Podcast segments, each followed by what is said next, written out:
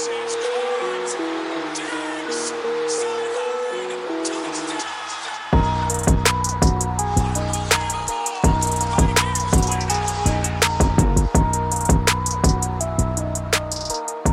wunderschönen guten Morgen, guten Tag, guten Abend, egal wann diese Podcast-Episode hören werdet. Ein herzliches Willkommen zum Proud Man's Football Pod Episode 166. Servus. Mein lieber Bruder ist endlich wieder zurück. Wir haben es auch schon zwei Wochen, das ist glaube ich her, dass ich jetzt meine letzte, die letzte Podcast-Folge aufgenommen habe. Die habe ich ja damals auch alleine aufgenommen, weil Patrick ja in den USA war, wie ich damals schon erwähnt hatte. Und jetzt sind wir nach einer Woche Pause dazwischen wieder zurück mit einer Folge, die wir auch versuchen relativ kurz zu halten, weil wir beide einen krassen Stress der Masterarbeit sind. Das muss man auch sagen, das ist ein bisschen ungünstiger Zeitpunkt, dass es jetzt alles so aufeinander fällt. Aber ja, ähm, steht kurz vor knapp, müssen es abgeben, haben beide trotzdem noch ein bisschen was zu tun.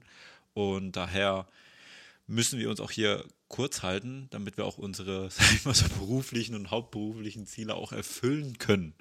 Genau. Ähm, heute in der Folge besprechen wir die Conference Finals äh, der die vor zwei Wochen waren, jetzt war letztes Wochenende, nee, vor zwei, nee, vorletztes Wochenende waren so rum, weil letztes jetzt am Wochenende war ja das Pro Bowl Game, das erste Mal als Flag Football Spiel ausgelegt, weil, was ich echt ganz witzig fand. Und ähm, genau, jetzt am Wochenende, am Sonntag, steht der Super Bowl vor der Tür. Wir wollen mal einen kurzen Rückblick auf die Teams schauen, wie die abgeschnitten haben, wie es dazu kam, dass die in den Super Bowl gekommen sind. Und dann geben wir einen Ausblick darauf, wie der Super Bowl ausgehen wird und werden mal so die einzelnen ähm, Teamgruppierungen, also damit meine ich O-Line, D-Line, Linebacker und so weiter mal gegenüberstellen und mal schauen, ähm, wie das am Ende ausgehen wird. Ja, Patrick, erzähl mal, wie, hast, möchtest du einen kurzen Take sagen und darüber erzählen, wie es in Amerika war? Und dann äh, hätte ich noch ein kurzes Off-Topic-Thema und dann können wir eigentlich starten. Ja, also ich würde einfach mal sagen, ich hatte einen kurzen Trip in den USA. Ich wollte ihn einfach nochmal wahrnehmen, bevor planmäßig im ersten fünften, wie du auch, äh, mit unserem Referendariat beginnen. Und da habe ich gedacht, so, jetzt haben wir nochmal die Möglichkeit, für 350 Euro hin und zurück in die USA zu fliegen und ähm, eine Woche Zeit nochmal reinzunehmen. Tatsächlich dann auch auf dem Flug und äh, wenn er mal frei war oder mein Kollege, mit dem ich da unterwegs war, länger gepennt hat, dann habe ich tatsächlich auch weiter an der Masterarbeit geschrieben. Also ganz aus dem Kopf habe ich die dann nicht gekriegt. Aber doch, war eine coole Zeit. Ich war in New Jersey bei den New Jersey Devils beim Eishockey, was ganz cool war. Ähm, eine alte Arena, dieses Prudential Center und die New Hawk und so ist jetzt nicht so die äh, geile Stadt, die man sich mal angucken sollte, aber die ähm, New Jersey Devils spielen einen geilen äh, Hockey und die haben gegen Las Vegas in Overtime gewonnen durch zwei Tore von Dougie Hamilton.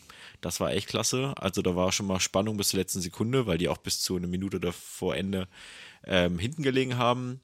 Da sind wir nach Philadelphia gefahren und haben uns mal das Sportsmecker angeguckt, weil ähm, im Süden von Philadelphia ist ja die NBA Arena, wo auch das Welt, wo Wells Fargo Center heißt es, glaube ich.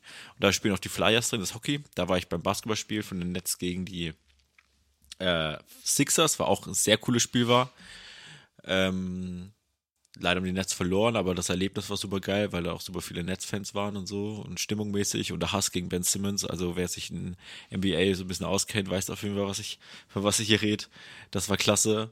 Und direkt neben dem Stadion ist ja das Lincoln Financial Field von dem äh, Super Bowl Team ähm, Philadelphia Eagles. Und daneben ist noch das Baseballstadion von den Philadelphia Flyers, das genau Baseballteam. Nicht, Nicht Flyers, Phillies. Flyers Phillies. waren das Eishockey-Team, genau. Und in der Mitte, das sind drei, das sind praktisch drei Riesenstadien nebeneinander, die man von der Ferne aus sieht. Alles außenrum, tausende Parkplätze, wo man Tailgating und sonst irgendwas macht. Und in der Mitte gibt's eine Bierhalle. Und die heißt Victory Beer Hall. Das war Wow. so witzig. Eine riesig groß, eine riesig große Gaststätte. Aber das ist halt echt, also wirklich beeindruckend groß. Die heißt Victory Beer Hall. Also wir sind da nicht rein. Ähm, ich weiß noch nicht, ob ich, ob ich da ähm, als mit meinem Netz-Jersey überhaupt irgendwie äh, begrüßt worden wäre oder so, aber das war, also muss man wirklich sagen, Sport, die haben da wirklich ein kleines Sportsmecker aufgebaut, weil in New York muss da überall irgendwo hinfahren um da was zu erreichen. Und die haben alles an einen Ort gezimmert mit drei Stadien, also völlig geisteskrank. Ähm, Wells Fargo fände auch eine geile Halle und das Lincoln Financial Field hat eigentlich auch echt krass groß ausgesehen. Mit der Bahn auch gut von der City zu erreichen. Den Penton Hall habe ich mal angeguckt, das war cool. Da war ich noch in Brooklyn. Da war ja auch David auch, mit David auch schon zweimal dort beim Basketball. Da sind wir noch die Islanders gefahren, da waren wir auch schon zusammen. Und da noch ein cooles Spiel gesehen von den Islanders. Ähm, die dann auch einen Trade gemacht haben, als wir in äh, Amerika waren. Und das war cool, dann mal zu sehen, wie da so die ganzen News dann im Hockey und so ablaufen, wenn es dann hieß, dass man da so für den Superstar tradet und so. Bo Horvath haben sie geholt. Auch gestern auch direkt ein Tor geschossen. War ganz cool, sowas zu erleben. Ähm, auf dem Konzert waren wir noch.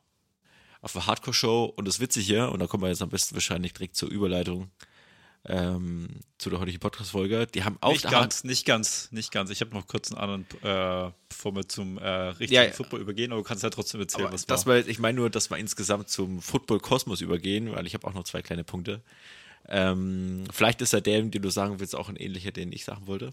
Ja, aber ich war auf der Hardcore-Show und da haben sie einfach, bevor, oder äh, bevor die Band begonnen hat zu spielen, also wo Einlass war und Beginn war von der ersten Band und auch zwischendurch Umbaupausen, haben sie einfach an eine Leinwand hinten an die Bühne ran das Spiel rangezimmert und dann konnte ich da das Eagles-Spiel gucken, komplett und dann noch ein bisschen von dem Chiefs-Spiel in diesem Konzertsaal. Das war auch sehr witzig. Davor waren wir noch in der Bar und haben uns die erste Halbzeit von ähm, San Francisco gegen den Eagles angeschaut.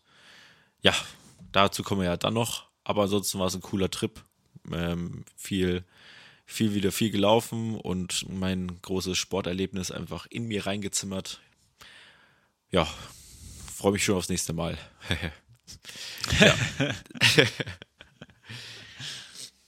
genau. Ja, schön, Patrick. Hast du wirklich eine gute, äh, hört sich wirklich sehr, sehr gut an, was du da gemacht hast.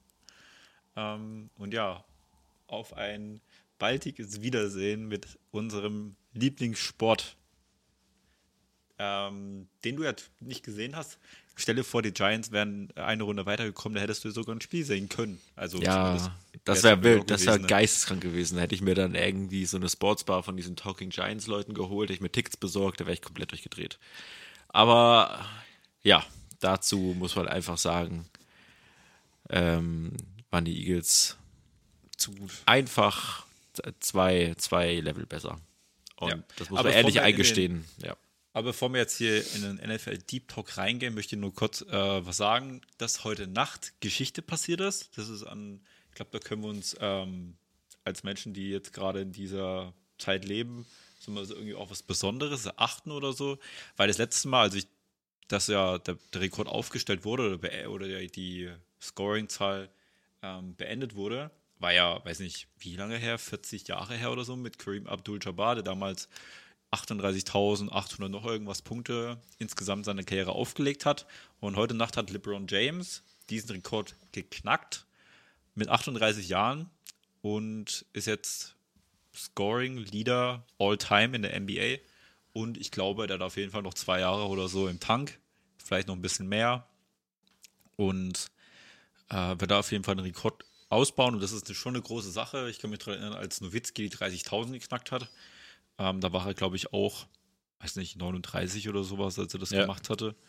Ähm, und der hat dann auch, auch noch ein bisschen gespielt, obwohl er eigentlich, wenn man seinen Körper ansieht und seine Knie, hätte ein bisschen früher aufhören sollen.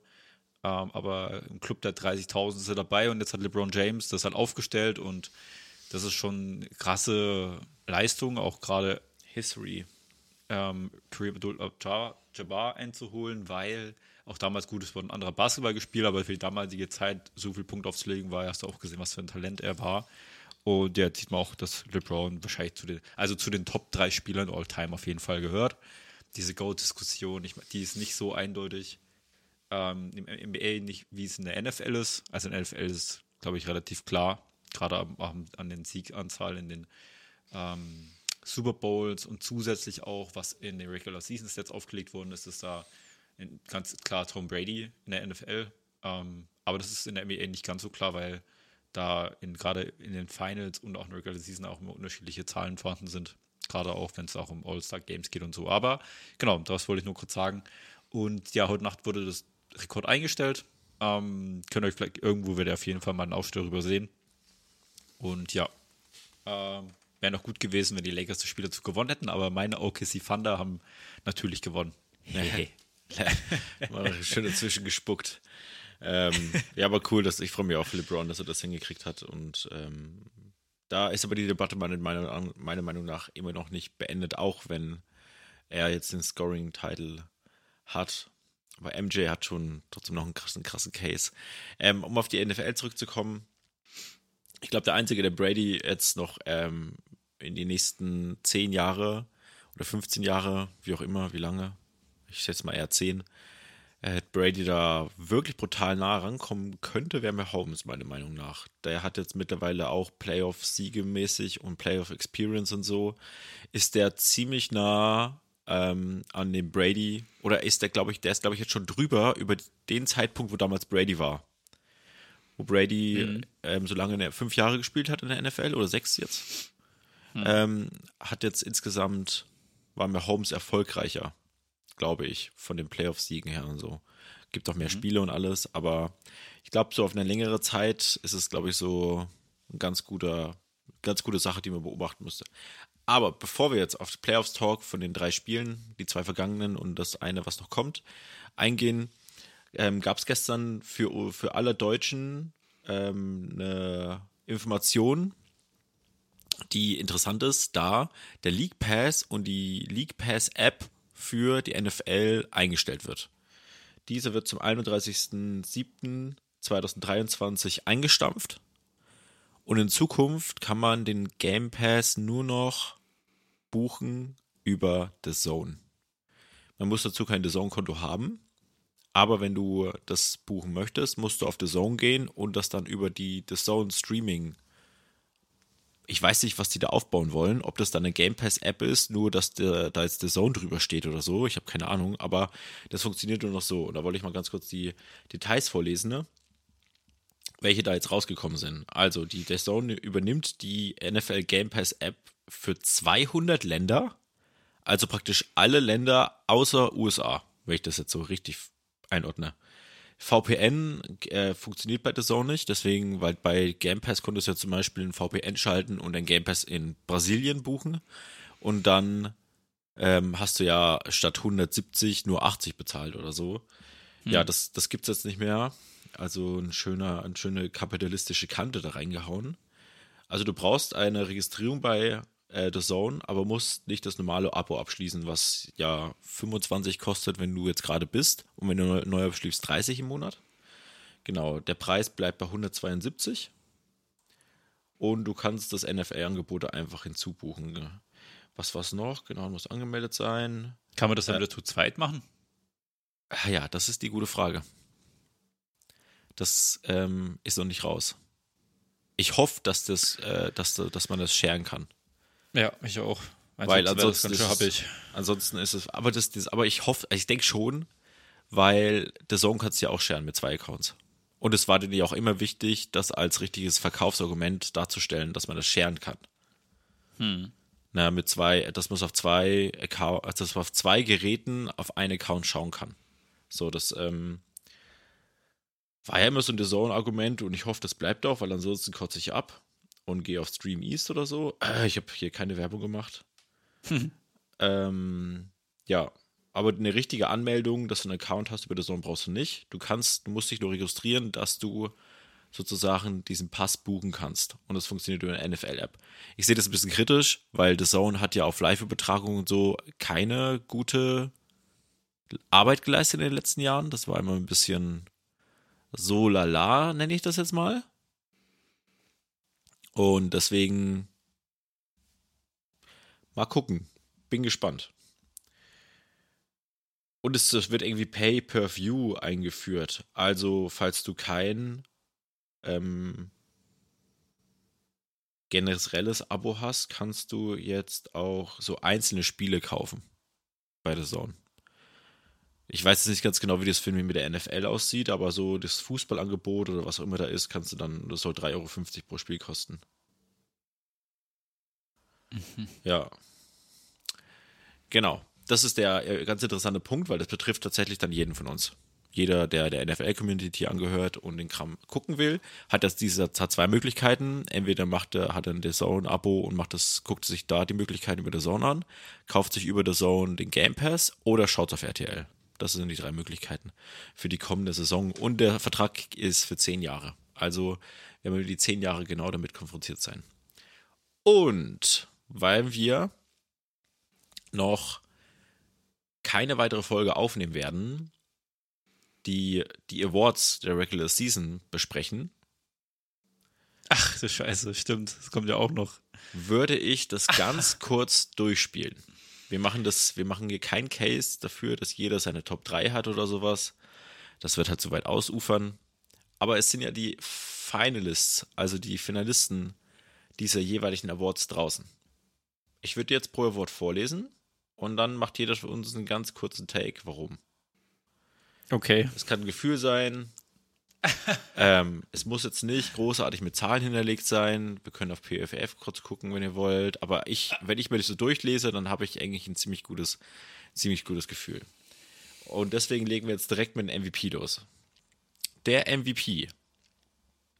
Die MVP-Finalisten sind Mahomes, Josh Allen, Joe Burrow, Jalen Hurts, Justin Jefferson. Ist es, also ist es für wer das ist es für dich schwer? Oder? Äh, ähm, ja, also Justin Jefferson ist es nicht, weil die 2000 Yards nicht geknackt hat, weil er die letzten beiden Spiele mit seinem Team versagt hat. Ansonsten war das echt, echt realistisch, dass er es machen kann. Ähm, das ist ja nur Regular Season betrachtet, oder? Ja, keine Playoffs. Ja, Josh Allen war dann doch nicht so konstant insgesamt, deswegen würde ich es ihm auch nicht geben. Ähm, Jalen Hurts hat gut gespielt, aber nicht super überragend. Also für, also für seinen, was man eigentlich davon ausgegangen ist, was sein High-End-Level ist, hat es auf jeden Fall übertroffen. Ähm, ja, also eigentlich ist es für mich so zwischen Burrow und Mahomes. Burrow hat am Anfang der Saison nicht so gut gespielt. Ist der Sittenhaus krass reingekommen. Mahomes war da auf jeden Fall konstant und ich würde es Mahomes geben. Mahomes hat über 5000 Yards, 41 Touch Touchdowns, 12 Interceptions. Ähm, ganze Saison durchgespielt. Jalen Hurts hat ein paar Spiele gefehlt, hat die 4000 Yards nicht. Ähm, ich glaube, ein paar mehr Rushing Touchdowns. Aber insgesamt kommt er da an diese Leistung nicht ran. Und bei Burrow gucke ich nochmal ganz kurz.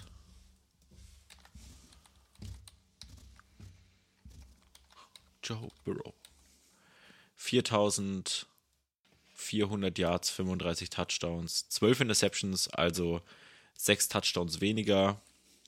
Hat einen schlechten Start gehabt, aber ansonsten auf dem gleichen also nach den ersten zwei Spieltagen würde ich sagen, danach auf dem gleichen Niveau gespielt wie Mahomes, aber ich glaube insgesamt ist es nicht close, dass es dann Patrick Mahomes wird. Offensive Player of the Year, da gibt es dann auch Mahomes, ähm, Jalen Hurts, Jefferson und Tyreek Hill. Das ist auch ganz interessant, weil hier Tyreek Hill. Uh, aber bei Hertz ähm, sehe ich gerade, da kommt aber, kommt er dann auf 41? Ja, nee. 25? Ah, nee, 35. Ah, okay. Äh, Jalen Hurts hat 22 Touchdowns geworfen und 13 Touchdowns gelaufen, aber das sind insgesamt doch nur 35, da kommen dann 30, die ja. nicht, ähm, nicht ran. Also ich bin zum Beispiel kein Freund davon, dem gleichen Spieler beide Awards zu geben Ja, ich auch nicht. und würde das aber Jefferson geben. Jefferson? Ja, ich glaube, das war schon eine krasse Leistung, die er da gemacht hat. Ich, Hurts, Hurts kann ich es eigentlich auch geben. Einen von beiden, aber ich glaube eher Jefferson. was ist mit Tyreek Hill? Äh, aber der hat doch nicht mehr Yards als Jefferson, oder? Ich äh, google das mal ganz kurz. Also, ich, meines Erachtens hatte der Tyreek Hill schlechtere Zahlen als Jefferson.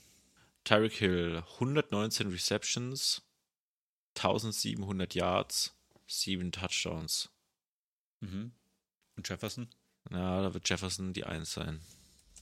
Jefferson hat mehr Yards, mehr Receptions und mehr Touchdowns? Fragezeichen? Justin Jefferson hat mehr Receptions, mehr Yards, mehr Touchdowns Ja, und mehr Targets. Ja. Justin Jefferson wurde 176 Mal getarget? Oh, das ist heftig. Das ist viel. Ich habe jetzt gedacht, die 119 bei Tyreek Hill wäre, nee, 167 bei Tyreek Hill wäre schon geisteskrank. Aber 100, das ist ja noch mehr. Ja, äh, Justin Jefferson. Ja, Justin Jefferson. Defensive Player of the Year. Nick Bosa, Chris Jones oder Micah Parsons. Was sagst du? Das ist schwierig. Eigentlich hätten es alle drei verdient. Ich finde alle drei ungefähr auf ein Level. Ähm, Chris Jones hat als Stevens of Tackle schon viele Sacks aufgelegt, hat er auch wenn vom PFF mit den krassesten Werte gehabt. Ich ähm, glaube, Sack Leader war von allen Jeffer, äh, Bosa. Bosa hat 19 Ähm, Sacks. Ja, Bosa und Parsons war, hatte nicht so viel Sex, oder? 14 Sacks. Tackles Dann hatte Parsons 37, Bosa ja, Was war 25. Forced Fumble oder sowas? Forced Fumble hat äh, Bosa 2, die anderen äh, Dings 3. Ähm, Parsons. Chris Jones hat auf Defensive Tackle auch noch einen krassen Impact. Ich glaube, der hat auch Tackle-mäßig einen ganz guten Eindruck. Der hat, by the way, im Conference Final seinen ersten, oh, der hat 15 Sacks. Aber auch nicht so viel Tackles, zwei Forced Fumbles. Sacks ist aber bei Defensive Player of the Year ein wichtiger Punkt.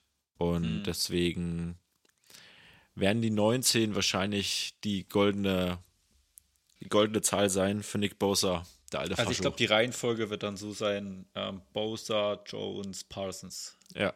Chris Jones hat, äh, ja, habe ich das gesagt? Habe ich das gerade gesagt, dass Chris Jones in den Playoffs seinen ersten Sack hatte? Äh, nee. Also jetzt gerade eben, ja. Ja, genau. Also er hat 14 Playoff-Spiele gehabt und hat jetzt gegen die Bengals seinen ersten Sack gehabt. Das war Okay. ganz, ganz komisch. Das hat er jetzt das Ding gekriegt. Ähm, Comeback Player of the Year. Geno Smith, Christian McCaffrey, Sack von Buckley. Smith würde ich nicht nehmen, weil der hat hinten raus schlechter gespielt. Am Anfang war er richtig gut, aber je länger die Saison ging, umso, äh, umso mehr ist seine Leistung regressiert.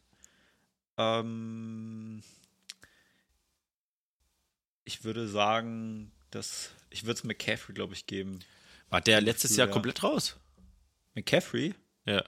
Ja, ich weiß nicht, das also viel auf jeden Fall. Er hat viel leider nicht gespielt, maximal fünf Spiele oder so. Okay.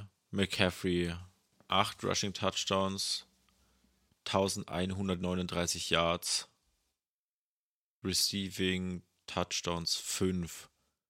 Oh, der hat noch 741 Yard Receiving. Krass. Ja, der hat schon einen großen Beitrag dafür geleistet, dass diese Francisco Offense gut gelaufen ist. Ja, bei denen war er gar nicht so gut bei den Panthers, aber bei San Francisco hat er ganz schön funktioniert. Saquon Barkley 1300 Yards, 10 Rushing Touchdowns, das ist besser. Hat aber ähm, nur 338 Receiving Yards und kein Receiving Touchdown. Ah, ist close. Ist close. Aber ich glaube, ich würde es auch McCaffrey geben. Aber für Barkley würde ich es mir auf jeden Fall auch wünschen. War halt auch eine geile Saison, war aber hinten raus auch nicht mehr so gut wie am Anfang. Ähm, ist knapp.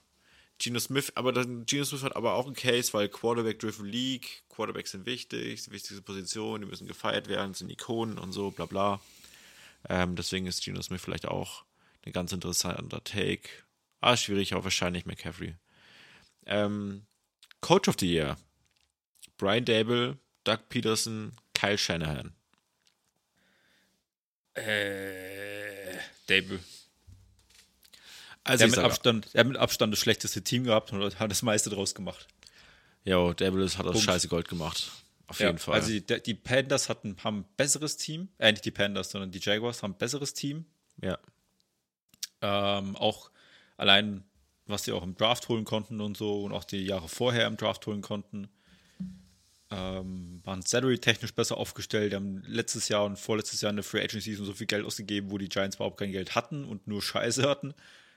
Äh, man muss sich einfach nur dran denken, was die für einen Receiving Core hatten, allein mit Verletzungen dieses Jahr und auch ein Kenny Golladay, der maximal überbezahlt ist und nie gespielt hat und verletzt war und erst in den Super äh, erst in den Playoffs sein Highlight hatte, dass er jemanden auf den Arsch gesetzt hat, geht bei den Vikings. So das war ungefähr, sein ja. Block-Highlight des ganzen, das war sein Highlight des ganzen Jahres. Das sind andere da wirklich, das war wirklich geil. Wenn du im Dass Runplay weggeknackt deinen ja. Defense am Spieler so wegknackst als ein Block und das ist noch legal und so, das ist schon stark.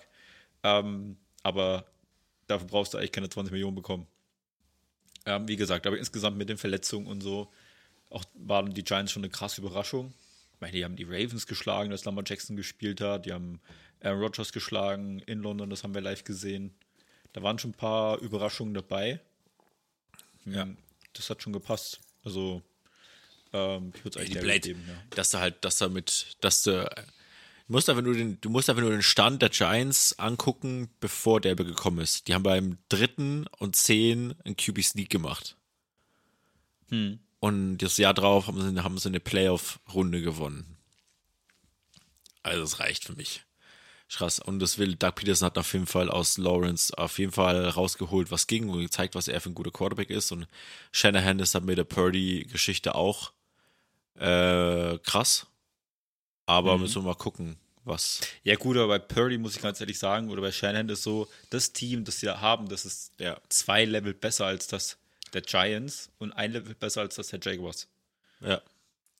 Also, Gen- das Team außenrum, Alter, guck dir diese, guck dir einfach deinen O-Line an, du hast den besten Left Tackle der Liga. Ähm, mit einer stabilen O-Line, du hast so gute Receiver, so viele Playmaker, die so krasses Talent haben. Und du hast so eine kranke Defense, Alter. Diese Defensive Line, du hast die besten drei Linebacker der Liga da stehen, muss man eigentlich sagen. In Kombination Ähm, auf jeden Fall, ja. In Kombination, genau. Und dann sauguten Corner, stabile Safeties und so. Das sind, das haben die, wenn du das mal mit den Giants vergleichst, Alter, ist überhaupt gar nichts da. ja. Ähm, Ich habe genau, weiter geht's, weiter geht's mit ähm, Offensive Rookie of the Year. Ich bin gerade, ich gucke gerade eben durch, aber das müsste wirklich die Finalist hier sein. Doch, müsste die Liste sein. Ähm, Offensive Rookie of the Year, Brock Purdy, Kenneth Walker, Garrett Wilson. Okay. Ja. Äh. Das ist nicht, das ist schwer. Also Garrett Wilson hat wirklich, muss man sagen, also mit den Quarterbacks, die er da in New York hatte, hat er wirklich richtig stark gespielt. Die Bälle sind auch wirklich dann nur so angekommen, weil er sich auch so freigelaufen hat. Also wirklich an ihn musste er echt riesen Props geben. Purdy ist eine krasse Geschichte. Kann ich sehen, dass, also, wie du es vorhin gesagt hast, ist eine Quarterbacks League und ich glaube, Purdy hat dann gerade so spontan vom Gefühl her ähm, den besten Case, auch von der Story her, was die NFL auch so liebt, diese Stories zu erzählen. Und da ist die Purdy Story eigentlich als dritter Quarterback so reingekommen zu kommen und dann bis in die, äh, bis ins Conference Final der NFC zu kommen, das ist schon eine krasse Geschichte. Und wer war's noch? Ach, Kenneth Walker. Kenneth Walker, 1000 Der- Yards gelaufen. Ja, das ist auch gut als Rookie, aber ich glaube, die Leistung, wie gesagt, Running Back von der Position her, es geht viel darum, was die alleine Leute vor dir machen. Und ähm, ich glaube, daher äh, als Running Back wirst du automatisch nicht so gut bewertet. Also, um, um als Running Back ähm, Offensive äh, Rookie of the Year zu werden, beziehungsweise das ist ja gleichzeitig dann meistens auch der, der Rookie of the Year, das war halt Saquon Barkley war Rookie of the Year, weil er 2000 Scrimmage Yards hatte. Ja, genau. Sowas Und, brauchst du halt dann. und Kenneth Walker hat 800 weniger. Deswegen, ich glaube, Purdy ist mein Pick. aber warte mal kurz, und welche sind, was sind die Favoriten für Rookie of the Year? Ja, das ist eins. Das haben die jetzt irgendwie eins gemacht.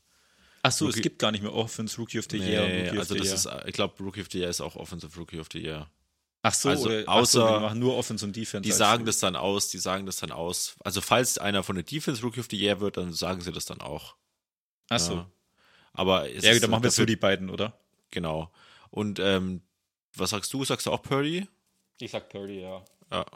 Defensive Rookie of the Year, Sauce Gardner, Aiden Hutchinson, Tyreek Woolen. Das für mich not close. Das für mich äh, Instant Gardner. Ja. Ja, der tat- war als Rookie, weiß nicht, PFF Rank Top 3 der Liga oder so. Alter, ist All-Pro. Ja. All-Pro Woolen hat auch ein starkes Jahr gehabt. Also, der ist ja bei den Seahawks, gell? Ja.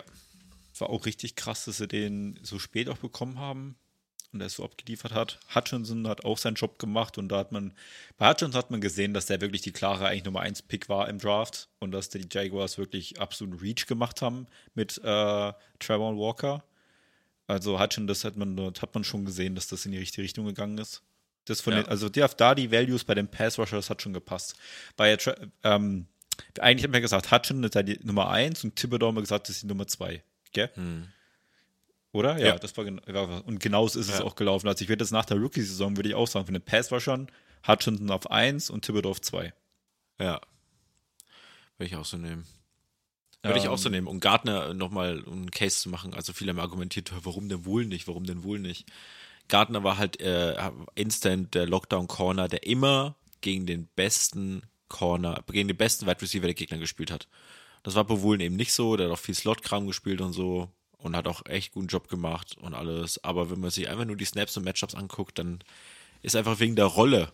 Die Rolle war halt so viel verantwortungsvoller bei Gardner und er hat dieses so gut gemacht. Das ist wirklich geisteskrank. Also er ist halt instant auf dem Level von Shahir Alexander. Im Rookie-Jahr. Das musst du dich mal überlegen. Jane Ramsey noch nicht, weil der halt noch ein dreckiger, weil der noch so ein richtig dreckiger Tackler ist und so und gegen Run-Game auch geil ist.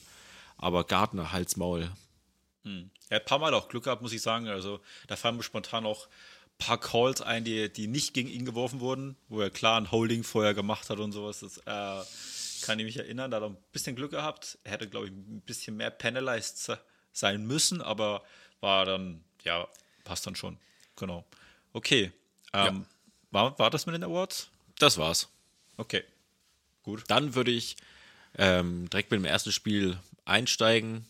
49ers gegen Eagles. Und es geht halt leider, äh, ist halt einfach, ohne es großartig zu analysieren zu müssen, einfach eine traurige Geschichte, dass das Spiel so ausgeht. 7 zu 31, dass es früh entschieden worden ist, obwohl es früh eigentlich noch knapp war, weil, wenn ich mich jetzt richtig erinnere, war es vor der Halbzeit 7-7 mit so einem unglaublichen Run von McCaffrey, aber die Geschichte, der war einfach, dass sich Purdy am Anfang der Geschichte, wahrscheinlich, es ist bis heute nicht raus, das ist jetzt zwei Wochen her, das ist bis heute nicht richtig raus, was seine Verletzung ist. Es wird nur irgendwie tendiert, dass, es eine, dass er eine Tommy John ähm, Surgery braucht. Und die mal ganz kurz zu erklären, das ist eine, eigentlich eine Baseballverletzung. Die Pitcher im Baseball werfen halt die Bälle so geisteskrank hart und äh, auch so sidearmmäßig und drehen den Ball, damit er auch verschiedene Spins hat und alles. Jo, und daher holt man sich eigentlich mal so eine Verletzung, dass man das zum Beispiel zerrt, anreißt oder komplett reißt. Und bei Purdy ist das Problem gewesen, der hat halt geworfen und beim Werfen hat ihn jemand dermaßen in den Arm reingeschlagen und er hat da durchgezogen, dass der Arm so richtig komisch weggeschnalzt ist und da hat er sich wahrscheinlich das verletzt. Und wenn das komplett gerissen ist, es ist noch nicht gesagt worden, ich habe nirgendwo was gelesen, ne, dann bist du halt definitiv für ein Jahr raus.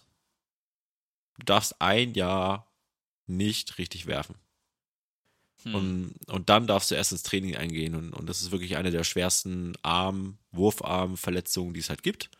Im Football eigentlich sehr selten, weil du da immer einen sehr cleanen und geraden Wurf hast. Äh, das gibt's halt im Baseball nicht, weil du so viele verschiedene Griffe und Bewegungen daraus machen musst, dass die Bälle halt unterschiedlich fliegen, aber das ist im Football halt nicht so. Und Football ist eigentlich relativ ungefährlich, was die Verletzung betrifft.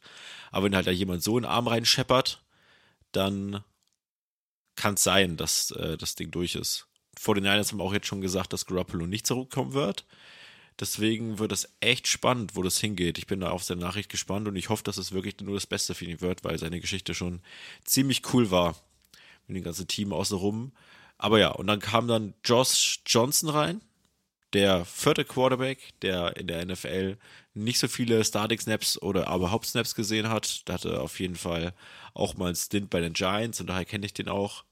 Ähm, ja, und das hat man auch dann direkt gesehen, dass der da ein Problem hat und nicht zurechtkommt und dann auch noch mit der Concussion outgeroot worden ist. Also, ja, Ja, da war dann kurzzeitig mal Purdy mit seinem gerissenen Zähne im Arm oder so drin und hat auch mal einen Ball geworfen, über drei, vier Yards oder so. Richtig heftig. Ähm, ja. Wer, äh, genau, der hat auch dann zu Ende gespielt, nicht? Die haben mit Purdy dann zu Ende gespielt, weil sie niemand anders mehr hatten. War da nicht Kyle Juszczyk irgendwie drin? Ja, auch, aber die haben, aber Purdy einfach, war da dann nur drin und hat dann einfach nur noch, äh, die haben noch so Trick-Plays probiert oder halt auch, meistens waren das Run-Plays und so, hat einmal geworfen noch oder so, aber ja, wenn das Ding durch ist, dann kannst du halt nicht werfen. Äh, was wir da vielleicht noch sagen müssen, ganz am Anfang des Games haben da noch die Refs ein ähm, einen Call verschissen. Und zwar, das war das vierte und eins im ersten Drive oder so für die Eagles. Und dann haben die so einen 30, 40 Yard Ball auf ähm, Smith, heißt der Wide Receiver Smith? Devonta Smith, genau. Ja, ja. Äh, mit. One-Handed Catch. Und die haben gesagt, es war ein Catch. Und dann haben sie schnell aufgespielt, neuen Spielzug gemacht und die ähm, haben nicht gesehen, auch die Re Review-Leute, weil eigentlich wird das auch reviewed, wenn das gesehen wird, haben das auch die Leute aus, aus der, in New York sitzen, aus dem Replay Center, ich weiß jetzt nicht ganz genau, wie das in NFL heißt, ähm, haben eigentlich drauf geschaut und haben es nicht gesehen und dann aus einer anderen Kameraperspektive später dann kam raus, dass es eigentlich Incomplete Pass hätte sein müssen und da wäre im ersten Drive auch kein Touchdown gegen die ähm, 49ers passiert und dann wäre das, glaube ich, Spiel auch noch ein bisschen anders gelaufen. Aber irgendwann hast du gesehen, wenn die Offense halt gar nichts funktioniert, dass halt die Defense irgendwann einfach, wenn, die immer, wenn du immer zu, immer zu, immer zu und immer zu auf dem Feld bist, dass dann irgendwann auch die Kraft weg ist. Ähm, und da auch einfach überlaufen wirst. Und ab, am Ende war es dann halt einfach auch verdient, weil die Eagles äh, ihre Klasse einfach ausgespielt haben. Und genau. Ja. Das war relativ schade. Ich habe danach einen Take gehört, da hieß es, war das der leichteste Weg eines Footballteams jemals in den Super Bowl? Hm. Das hast du recht, ja. Könnte Könnte passen, Könnte- weil die hatten ja äh, über die ganze Saison betrachtet, hatten sie mit den leichtesten Schedule aller, aller Teams. Also die NFC East hat ja den leichtesten Schedule aller Teams eigentlich gehabt. Dann, ähm, genau, hatten sie die First Runde, erste Runde frei, da haben sie gegen die Giants gespielt, wie gesagt, die sich halt eigentlich niemand davon ausgegangen ist, dass die eigentlich da hinkommen. Die waren im Conference-Halbfinale, die waren unter die besten äh, acht Teams der ganzen NFL. Muss das mal überlegen. Und äh, genau, sind da weitergekommen, hatten ein Heimspiel, dann hat sich der Quarterback im ersten Quarter von den 49ers verletzt und dann war, war das wirklich easy going, muss man sagen. Das war wirklich easy going.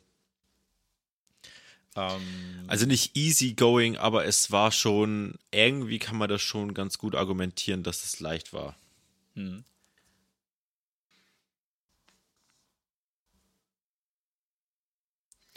Daher wird es wahrscheinlich dann, kann man das wahrscheinlich sagen. Und die werden da nicht traurig drum. Was aber sicher ist, dass der Gegner aus der AFC brutal wird. Weil das AFC-Game auch extrem viel zu bieten hatte. Die Bengals gegen Chiefs äh, gingen 20 zu 23 für die Chiefs aus und das Spiel wurde Endeffekt in der letzten Sekunde entschieden, weil der Defensive Tackle, Defensive End, wie heißt der? Hieß der Joseph Osai? Habe ich den so richtig im Kopf? Ja. Genau. Ein Late Hit out of bounds gegen Patrick Mahomes gemacht hat, obwohl das gar nicht nötig war. Es war diskutabel, aber wenn ich mir die Videos so angucke, war das dann schon ein Schubser äh, im Vollsprint, mh, wo beide Füße äh, nicht mehr auf dem Rasen waren. Und daher ist das Regelwerk eigentlich recht eindeutig, dass es keinen Spielraum gibt, außer 15 Yards zu geben. Und damit waren sie mit 8 Sekunden vor Schluss 45 Yards vor der, vom Feed Goal und Butker hat das reingezimmert. Das war echt beeindruckend, dass es so entschieden worden ist, weil es war total unnötig und die Bengals haben einen echt guten Case gemacht, den Chiefs wieder richtig fett wie letztes Jahr in die Suppe zu spucken. Dieses Jahr leider nicht funktioniert. Wie fandest du, Obwohl- wie fandest, wie Ja. fandest du die Leistung von beiden Teams? Also die Bengals ähm, waren nicht so gut oder haben nicht so gut gespielt wie das Jahr vorher. Die Defense schon, aber die Offense war nicht so geil. Und Burrow hat auch, hat auch eigentlich wieder einen schlechten Tag erwischt. Also die beiden Interceptions waren grauenvoll, die er geworfen hat. Und auf der anderen Seite hat Patrick Mahomes halt überhaupt ke- keinen Fehler gemacht. Und ähm, das war dann auch so gesehen die Geschichte des Spiels, weil die zwei Turnover von den Bengals waren dann einfach der Killer. Die hätten ein Turnover weniger machen müssen und dann äh, hätten, wären die Bengals in den Super Bowl gegangen. Und so sind es die Chiefs geworden, ähm, die auch wirklich eine gute Defense-Strategie hatten. Die haben auch nicht eigentlich so die besten Defense-Spieler, muss man sagen. Aber äh, Steve Spagnuolo, Spec oder wie sein Spitzname ist, der macht einen geist geisteskranken Job. Das ist eh- also es erinnert mich bei den Giants, was halt Markendale bei den äh, Giants rausgeholt hat in der Defense, macht halt Spagnuolo bei den Chiefs. Und ähm, offensiv, ne, die Bengals wusste man auch das ganze Jahr schon, dass sie eine sehr, sehr gute Defense haben. Und haben es auch in dem Spiel gezeigt, haben wirklich das Beste gegeben. Also du bist schon gut, wenn du Patrick Mahomes bei nur zwei Touchdowns eigentlich behältst und musst halt eigentlich selber dann halt drei machen, dann gewinnst du. Und das wäre eigentlich drin gewesen für die Bengals und am Ende waren es einfach dann noch eine dumme Aktion. Ähm, aber ich glaube, man sollte nicht nur Osai blamen, sondern ich glaube, man soll auch Joe Burrow blamen, dass er ähm, diese Fehler gemacht hat im wichtigsten Spiel des Jahres für, die, für dieses Team. Und das hat so einen faden Beigeschmack, weshalb dann auch irgendwie mehr oder weniger auch die Chiefs dann verdienermaßen auch in den Super Bowl gehen, muss ich sagen. Die Mannschaft mit den wenigen Fehlern, wenigsten Fehlern ist auch wirklich das Team, das eigentlich auch äh, fast immer weiterkommt. Also den prozentual, wenn man das prozentual vergleicht, dann ist es eigentlich immer so und ähm, hat es dann auch verdient, muss ich sagen. Ja, da gehe ich mit. Ich fand die O-Line ziemlich krass im Divisional Game von den Bengals. Chiefs Mhm. haben das besser ausgenutzt. Ähm, diesmal und haben der Burrow mehr unter Druck gesetzt. Dennoch hat er ein echt krasses Game gemacht. Man hat auch in dem Spiel auch gesehen, was für einen krassen Unterschied ähm, Wide Receiver 1 und 2 machen, wenn deine, wenn deine O-Line scheiße ist. Und Chase und Higgins beeindruckend. Ich weiß auch gar nicht, wo das Gerücht herkommt, zu sagen, dass Chase, nee, dass Higgins in der Offseason vielleicht getradet wird, weil sie den Vertrag nicht bezahlen können wollen oder so. Das wäre meines Erachtens nach ein ganz schöner Fehler, weil der Typ ist echt eine Granate. Ja, das stimmt. Ähm, Ich habe, was ich auch noch sagen muss, ist, ich befürchte, ich befürchte für die Zukunft, gerade jetzt auch, nachdem Tom Brady auch retired ist, ach stimmt, das müssen wir eigentlich auch noch erwähnen, Tom Brady ist retired, diesmal warte wirklich. kurz, David, ganz kurz, ich muss mal kurz an die Tür. Bin Okay, gleich wieder, bin gleich wieder da. okay.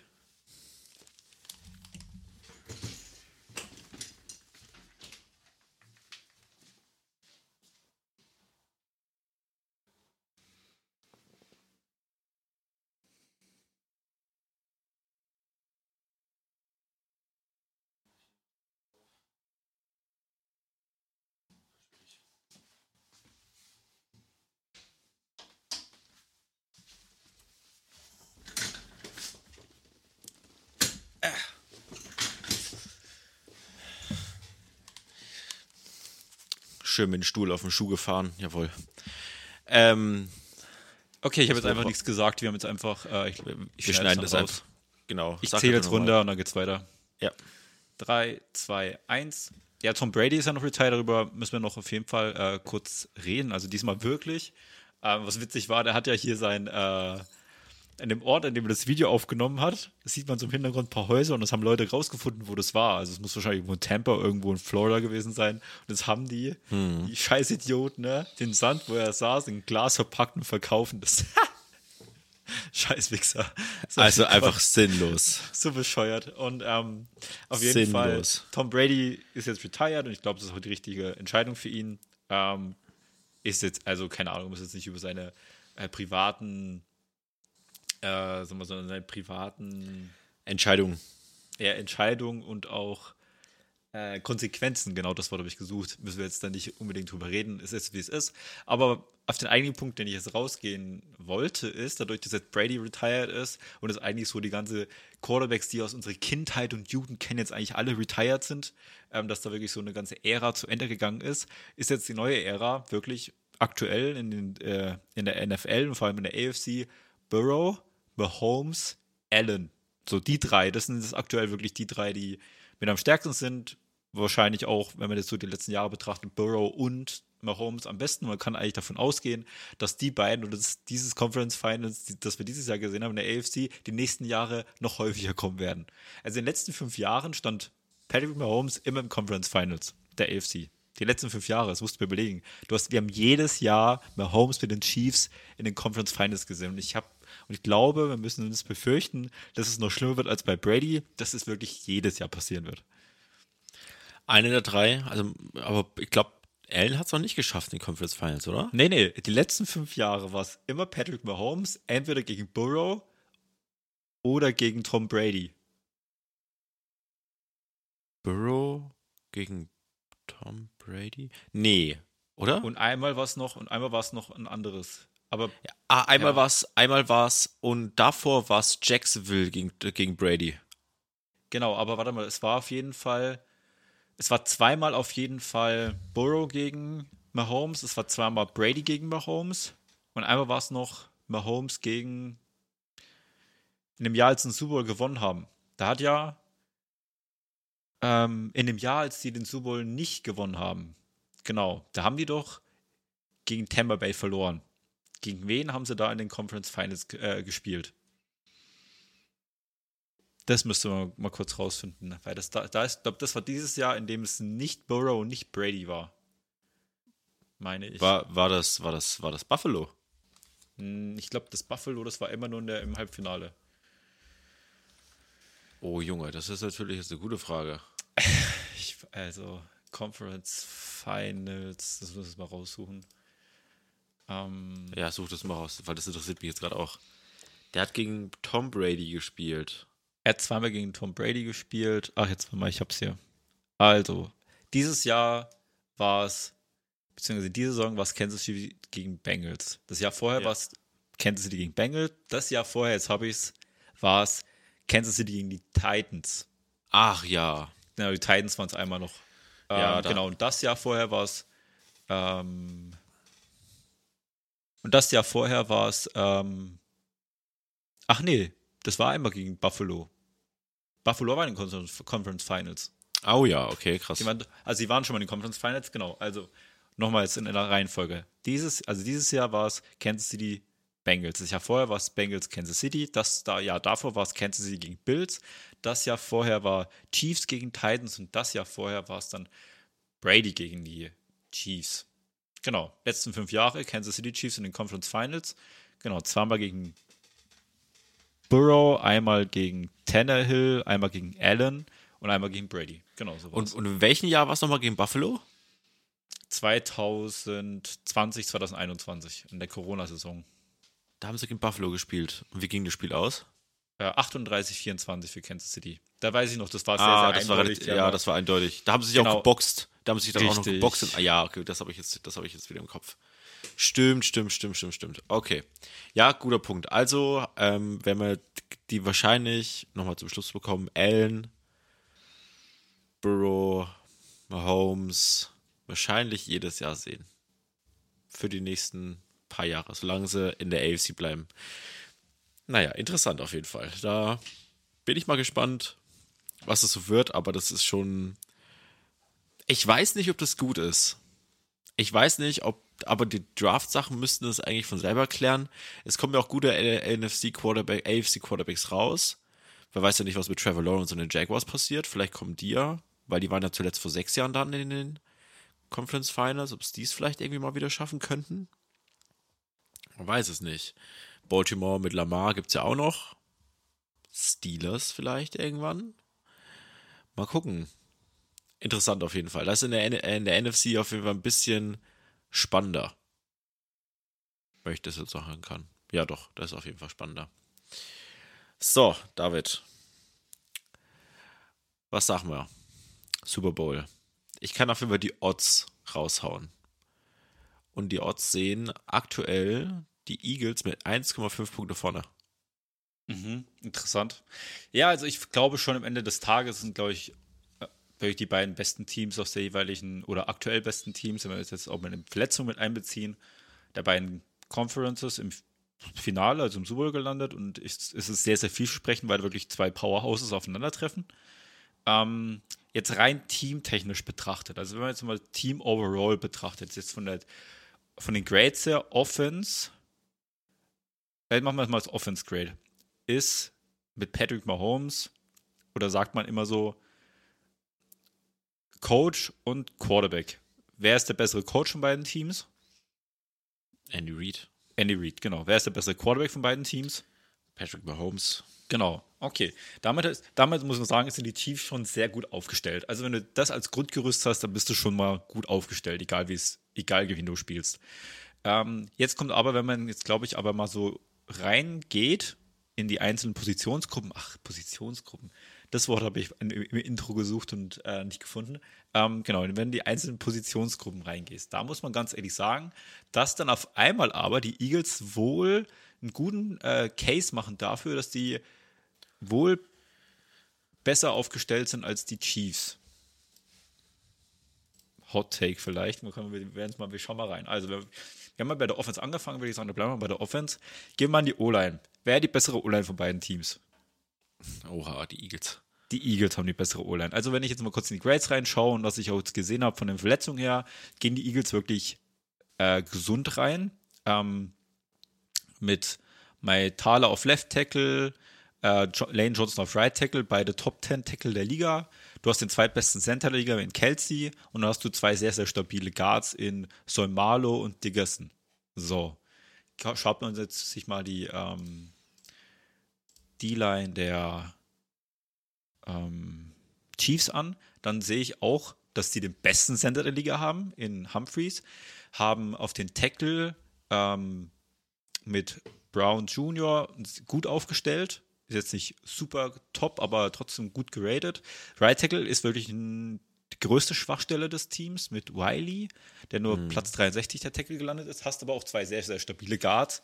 Bessere Guards als ähm, die Eagles, Intani und Smith. Aber insgesamt betrachtet, gerade weil auf Right Tackle die große Schwachstelle ist, bist du auf den ähm, auf der O-Line schwächer besetzt als die Eagles.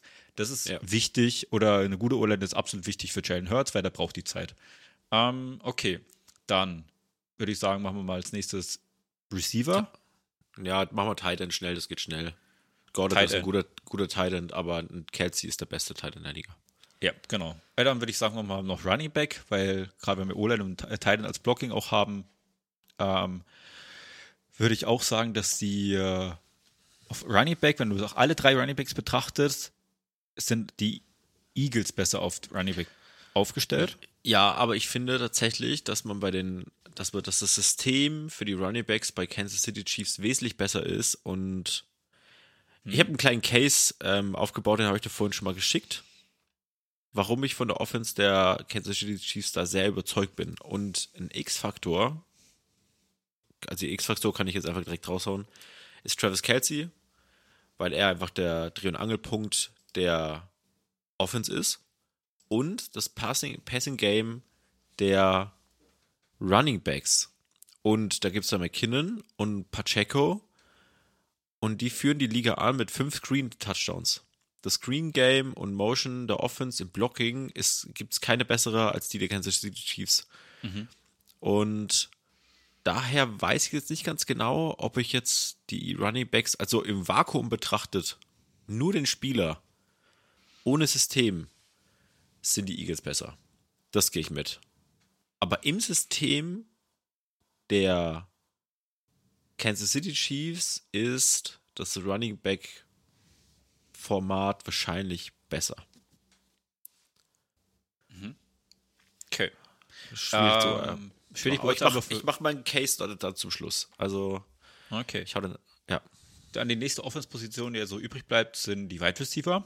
Ähm, da sind eigentlich jetzt vom Namen her, sind glaube ich die, äh, auch von der Leistung her dieses Eagles. Jahr, sind die Eagles, Eagles. besser, weit besser. Also du hast Eagles. Brown, absolute Nummer 1, dann hast du, wenn Devonta Smith deine Nummer 2 Receiver ist, dann weißt du auf jeden Fall, was abgeht. Ja.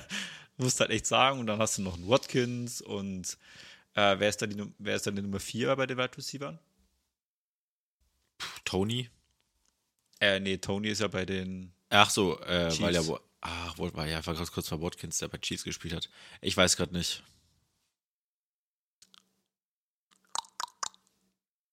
was? Gab es denn nicht einen, der Ferguson hieß oder so? Nee, ja, egal. Aber wenn du jetzt allein die 1, 2 und 3 betrachtest, dann bist du bei den äh, Eagles auf jeden Fall besser aufgestellt. Auf der anderen Seite bei den Chiefs hast du, ist, oder ist dein bester Wide Receiver eigentlich Juju Smith-Schuster vom Grade her auf jeden Fall, der in den letzten Jahren auch gezeigt hat, dass er ganz gut ist, aber er ist halt keine Nummer 1. Jetzt in Pittsburgh nicht gezeigt und hat bei den ähm, Chiefs auch nicht gezeigt. Die eigentliche Nummer 1 ist Weldes Gambling? Fragezeichen. Vielleicht Watson. Also Justin Watson gibt es noch bei den ähm, äh, Chiefs. Also da ist wirklich so, dass die, da merkst du total, dass echt die Wide Receiver da von Patrick Mahomes leben und der muss eigentlich nur davon, muss eigentlich nur hoffen, er fangt irgendwie die Bälle, ähm, ich platziere euch bestmöglich, ihr müsst nur irgendwie fangen. Genau. Und Ähm, deshalb haben wir jetzt, glaube ich, perfekte Überleitung auch zu die Defensive-Seite. Wird es, glaube ich, sehr, sehr schwer werden für die Chiefs oder für die Wide Receiver der Chiefs wirklich Separation zu kreieren Patrick Mahomes das Leben halbwegs ähm, leicht zu machen, weil die haben schon sehr, sehr, sehr, sehr, muss wirklich, muss das wirklich wiederholen, sehr, sehr, sehr, sehr gute Man-to-Man Press Coverage Wide Receiver. Also Darius Slay und Bradbury und dann noch Maddox auf Slot Corner, das ist schon böse. Und die sind wirklich so gut, dass die jeden der Wide Receiver, also nur Wide Receiver, der Chiefs eins zu eins verteidigt werden können. Und wenn das passiert, dann haben die wirklich eine sehr, sehr gute Chance, dass die Offense der Chiefs gestoppt werden kann. Und die Waffen haben die dazu. Und jetzt kommt noch der andere Punkt dazu. Die Wide Receiver können, die Wide Receiver, also Travis Kelsey ausgenommen, die Wide Receiver können one-on-one -on -one gecovert werden. Ähm, und dazu kommt noch obendrauf, dass die Eagles den besten Pass Rush der Liga haben, also jetzt auch mit den Sektzahlen betrachtet. Und falls du dich an den Super Bowl vor zwei Jahren erinnerst, als Patrick Mahomes gegen Tom Brady verloren hat, hat er halt gegen Tom Brady verloren, weil die D-Line der Tampa Bay Buccaneers ähm, Mahomes Ja, wurde, gejagt hat ohne Ende. Der hat 150 Scramble Yards hinter der Line of Scrimmage gehabt im ganzen Spiel. Und deshalb, dieses Jahr sind die Chiefs besser aufgestellt, weil die einfach eine bessere O-Line hatten als damals. Damals war die ganze O-Line ja verletzt, da war da ein Starter, wie hieß er? Ähm, der auch mal bei den Giants war dann. Alter, ja, ja. Ich Du weiß weißt, wen ich du mein. meinst. Ja, ja. So eine All-Time-Legende, aus dem auch eine Meme schon entstanden ist. Ähm, die O-Line ist jeden Fall besser geworden, das wird auf jeden Fall helfen. Aber da wird auf jeden Fall Druck da sein, den können sie nicht im ganzen Spiel vermeiden. Und die One-on-One-Coverage auf den Right Receivern, das ist, wird auch funktionieren. Ich bin mir auch relativ sicher, dass die damit gehen werden. Und die müssen halt dann auf jeden Fall die Linebacker, ich weiß nicht ganz genau, wie die das mit dem mit äh, Kelsey machen werden, ob Gardner Johnson den One-on-One nimmt, aber die müssen auf jeden Fall One-on-One auf Kelsey und dann auf jeden Fall Linebacker Edwards oder White müssen auf jeden Fall mithelfen und das eröffnet ja dann auch Lücken, um das Run-Game der Chiefs zu etablieren, gerade auch in, ähm, in Screenplays. Ähm, wenn die Kelsey doppeln müssen, also Kelsey müssen die doppeln, da geht nichts anderes dran vorbei. Und das wäre so gesagt das Defense-Konzept der Eagles. Und die haben eine sehr, sehr gute Defense. Ähm, wenn wir jetzt mal kurz auf, den, auf der anderen Seite bei den Chiefs-Defense schauen, die haben die zweitmeisten Sacks der Liga produziert. Also jetzt von den Grades her waren die nicht so gut, aber Jones in der Mitte macht schon krass Betrieb. Clark, Kyle Eftes hat auch ein gutes Jahr gespielt. Ähm, das funktioniert schon. Aber die eigentliche Waffe bei den Chiefs in der Defense ist, dass die irgendein Backfield haben, das sehr, sehr gut funktioniert. Die sind alle ab, gut abgestimmt, spielen alle ein sehr, sehr solides bis überdurchschnittlich gutes Jahr, vor allem auch Snead. Und die haben den Vorteil, dass sie wirklich drei sehr gute Linebacker haben. Also ähnlich wie bei den ähm, 49ers haben die wirklich drei Linebacker, die ja echt gut funktionieren. Vorneweg vor allem Bolton und Gay Jr. Und das wird ihnen auf jeden Fall helfen, vor allem den Run zu stoppen und auch gerade so Plays, die über die Mitte gehen, ähm, auch zu, zu stoppen. Aber ähm, vom Gefühl her, glaube ich, werden es die Eagles trotzdem auch mit der Runability von Hurts vielleicht ein bisschen leichter haben, ähm, die Offense zu bewegen, habe ich so das Gefühl. Oder was denkst Ich du? kann es mal kurz auf, ich kann es mal kurz aufgliedern, wie die Offense der, der Eagles funktioniert. Sie schauen, wie die, wie die Gegner die Box gegen den Lauf ähm, zustellen. Ne, das Laufgame der Eagles ist äh, einfach geisteskrank. Durch äh, Run-Pass-Options und normales Run-Game. Die O-Line ist wirklich wild. Und wenn sie die Pass äh, zustellen, äh, die Box voll machen, also Heavy Boxes spielen, dann wird auf One-on-One-Matchups zum Werfen geguckt. Und One-on-One gegen Devonta Smith und AJ Brown ist halt einfach, einfach nur einfach nur mies. Da kannst du sonst wie gut sein als Cornerback und so. Irgend, irgendwann rutscht ein Big Play durch und das reicht ja manchmal schon aus, um dann irgendwie Punkte zu kreieren, sei es ein Field Goal oder ein Touchdown. Und das ist halt wirklich brutal. Und wenn du mit, und wenn die den, den Lauf etablieren sollten, dann Gnade der Chiefs Defense, äh, Gott. Aber ich will damit sagen, dass auch die Chiefs gleichzeitig, das hat man gegen die Bengals gesehen, auch ein sehr, sehr gute Defense zusammenstellen können.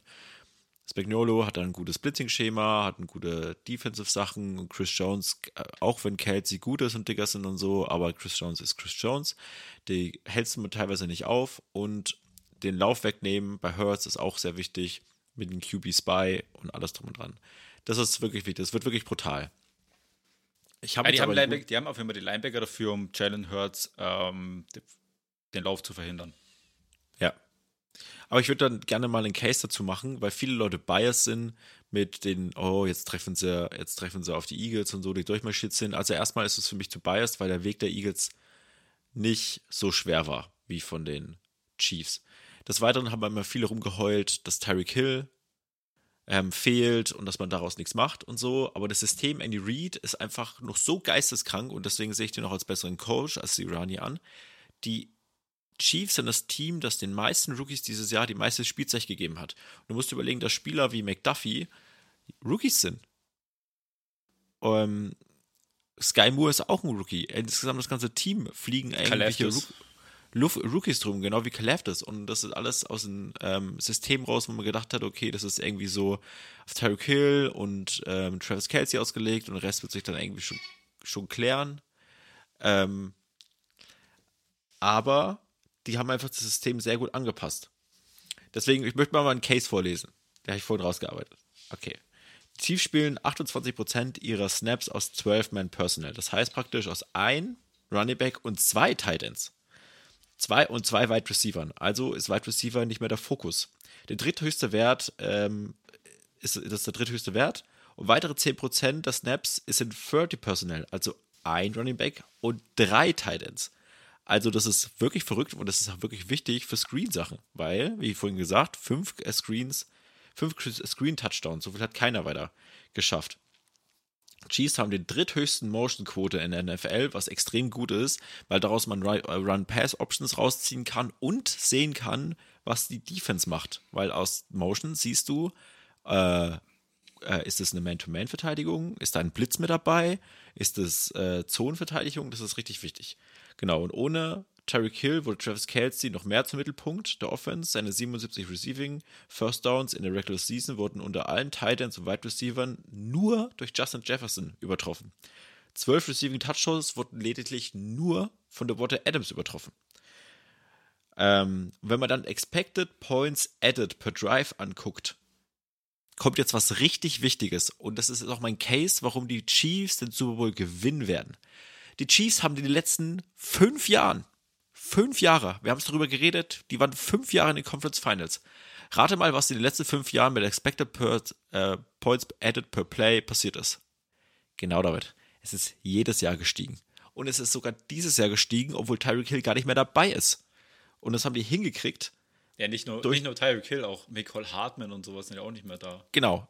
Das ist, die haben es trotzdem hingekriegt, weil das System Andy Reid einfach so anpassungsfähig ist, dass man selbst mit Rookies in den Super Bowl kommt, obwohl der Weg viel schwerer war als mit den Eagles. Und jetzt kommt ein Stat, da fliegen dir die Ohren weg.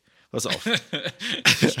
Wenn expected, expected Point Added per Drive ist die Nummer 1 Offense die Kansas City Chiefs. Wer ist die Nummer 2? David? Wahrscheinlich Kansas City Chiefs. Nein, die Expected Points Added ist ja 1 Kansas City. Wer ist Platz so. 2? Hm, Keine Ahnung. die Eagles. Und jetzt rate mal, wie viele Punkte da dazwischen sind. Richtig. Sieb, es sind so viele Punkte dazwischen, zwischen Platz 1 und 2, wie zwischen Platz 2 und Platz 17. Also sind wir mit Riesenabstand. Die sind mit riesen Abstand. Also Die musst du, viel du musst, bessere du musst jetzt, glaube ich, trotzdem mal kurz für alle erklären, was denn dieses Ex Expected Points Added bedeutet. Genau. Es gibt eine Metrik. mal. Es gibt eine Metrik und die ist sehr genau und danach arbeiten fast alle Analysten in den letzten Jahren. Und danach wird berechnet, wenn ein Erster und 10 ist, an der eigenen 20-Yard-Linie, wie viel, wie groß ist die Chance, daraus Punkte zu generieren? Also ein Feed Goal oder Touchdown. ein Touchdown. Genau. Und deswegen ja, kann man das dann kalkulieren, weil so näher man an die Endzone des Gegners dran ist, umso höher steigen die Punkte. Und das ist der Erwartungswert. Und das kann man dann an die Offense und die Spieler anpassen. Und danach wird das dann kalkuliert. Und der Erwartungswert wird vor der Saison anhand der Leistung des letzten Jahres angepasst. Also ist, ist, ist ja praktisch, wenn Patrick Mahomes spielt, die Expected Points added ja schon mal so, so ein bisschen niedriger, weil man ja weiß, dass er gut ist. Ne? Und die haben es trotzdem geschafft, das Jahr für Jahr zu überbieten. Und die sind ist heftig, einfach, ja. und die sind einfach so viel besser also nochmal, Platz 1 Chiefs, Platz 2 Eagles. Und der Abstand zwischen Platz 1 und Platz 2 ist punktemäßig so groß wie zwischen Platz 2 und Platz 17. Und Platz 17 sind die Cleveland Browns. Da kannst du überlegen, wie groß der Unterschied ist zwischen der Offense zwischen der Cleveland Browns und der Eagles. Was das für eine Leistungsvarianz äh, ist. Na, des Weiteren sind die Kansas City Chiefs das beste, das beste Team nach ähm, Catches, also ähm, Yards after Catches. So, das machen sie 6,6 Jahre im Schnitt. Die haben da einfach die, die Spieler dazu. Kadarius Tony ist ein sehr gutes Beispiel dafür. Der, wenn der den Ball in der Hand hat, gnade die Gott, den musst du auf jeden Fall tackeln. Und der ja, den tanzt sich, gerade vergessen zu erwähnen, ja. Der ist ja, der, der tanzt sich aus dem Bierdeckel aus. Guy Moore ist auch klein und wendig. Travis Kelsey musst du erstmal zum Tackle bringen. Der Typ ist so ein absolutes geisteskrankes Monster, der sich nicht so einfach rumtackeln lässt. So, und deswegen sind meine X-Faktoren das Schema der Running Backs Passing Game, Travis Kelsey und die Motion Offense. Und die Schwachstelle, die die Eagles ausnutzen müssen, damit wirklich Mahomes so krass unter Druck gesetzt wird, dass er diese Vorteile, die das Schema kreiert, nicht hat, ähm, muss Hasan Reddick auf der linken Seite den Right Tackle komplett auseinandernehmen. Ansonsten sehe ich hier im Super Bowl ein Shootout und ich sage, beide Teams scoren mindestens 28 Punkte. ja, wäre doch geil zum Anschauen. Aber du hast, ja Alter, einen ich- guten, ich- äh, du hast den guten Case gebracht, auf jeden Fall. Ja. Also statistisch Ja. betrachtet. Und wie ein schlauer Mann mal gesagt hat, ich habe fertig. Ein schlauer Mann. Und deswegen bin ich jetzt, und das ist durch. Also da habe ich mir heute sogar ein bisschen Zeit genommen neben meiner Masterarbeit ähm, und habe mir da ein paar Sachen rausgesucht und ähm, ja, da gibt es, ich habe noch eine Statistik gesehen, wie der Impact von den Rookies war und so. Und Kansas City hat ja sehr spät gepickt und hat ja trotzdem einen sehr großen Impact aus den Rookies rausgeholt. Also die hatten einen ähnlichen Impact wie die Rookies der Giants und die Giants hatten ja sehr früh gepickt. So. Und bessere und besser im Impact waren, glaube ich, von den Rookies her nur die Jets und die Seahawks noch. Und die hatten ja wirklich einen absolut geistigen Dra Draft. den besten Draft seit was, 20 Jahren oder so. Ja, und dann hatten die Giants ja viele hohe Picks und dann kam schon Kansas City. Also was die daraus gemacht haben, äh, also Chapeau, ich habe riesen Respekt vor Kansas City. Ich, ich nehme es mir einfach nicht übel, wenn ich sage, ich mag einfach nach fünf Jahren jemanden anders mal sehen in Conference Finals. Aber der Beste gewinnt. Und das ist bei Football einfach die, die Sache. Und die Eagles werden da auf jeden Fall mithalten und die werden da richtig reinklatschen und werden bei Holmes auch richtig Trouble machen und die Defense wird auch Trouble haben. Aber auf der anderen Seite werden sie genauso antworten. Ich bete einfach nur, dass, dass sich niemand verletzt und dass beide Seiten. Teams beide Ja. Teams gesund durchspielen, dass man nicht so eine Scheiße erleben, wie ich jetzt mit hier mit äh, 49ers und Eagles, weil, weil das wäre normalerweise eigentlich auch ein geiles Matchup gewesen. Aber wenn du halt wenn die Offense halt keine Zeit hat, um irgendwas zu kreieren, wird die Defense hinten raus gefickt, weil sie halt keine Luft mehr hat. So, und ich ho hoffe einfach nur, dass die gesund bleiben und dass wir einen der besten Super Bowls der letzten Jahre sehen. Okay, das war ein gutes Schlusswort. Ich gehe auch mit den Chiefs äh, für das Tippspiel. Ähm, und ich würde sagen, wir haben jetzt eine stabile Zeit erreicht. Und ja, ich werde den Podcast morgen hochladen. Ich muss noch heute richtig hart für die Masterarbeit ackern. Und ja, dann habt ihr auf jeden Fall genug Zeit, das Ding Donnerstag, Freitag, Samstag zu hören. Sonntag vielleicht als Vorbereitung. Und dann ist auf jeden Fall der Super Bowl. Und da wird es dann auf jeden Fall noch eine Folge geben nach dem Super Bowl, weil dann sind wir auch, nee, ich bin auf jeden Fall dann mit Masterarbeit durch. Patrick, du hast ja noch eine Woche länger Zeit. Ähm, und da werden wir noch einmal eine Stunde drüber quatschen, wie alles ausgegangen ist. Genau. Ja, dann wünschen wir euch noch einen guten Restwoche. Und ja, viel Spaß beim Super Bowl. Gönnt euch hart, wie äh, eigentlich jedes beim Super Bowl. Fressen, fressen, fressen und ja, eine gute Nacht verbringen. Ähm, genau. Beste Zeit des Jahres steht an. Wir das. Servus.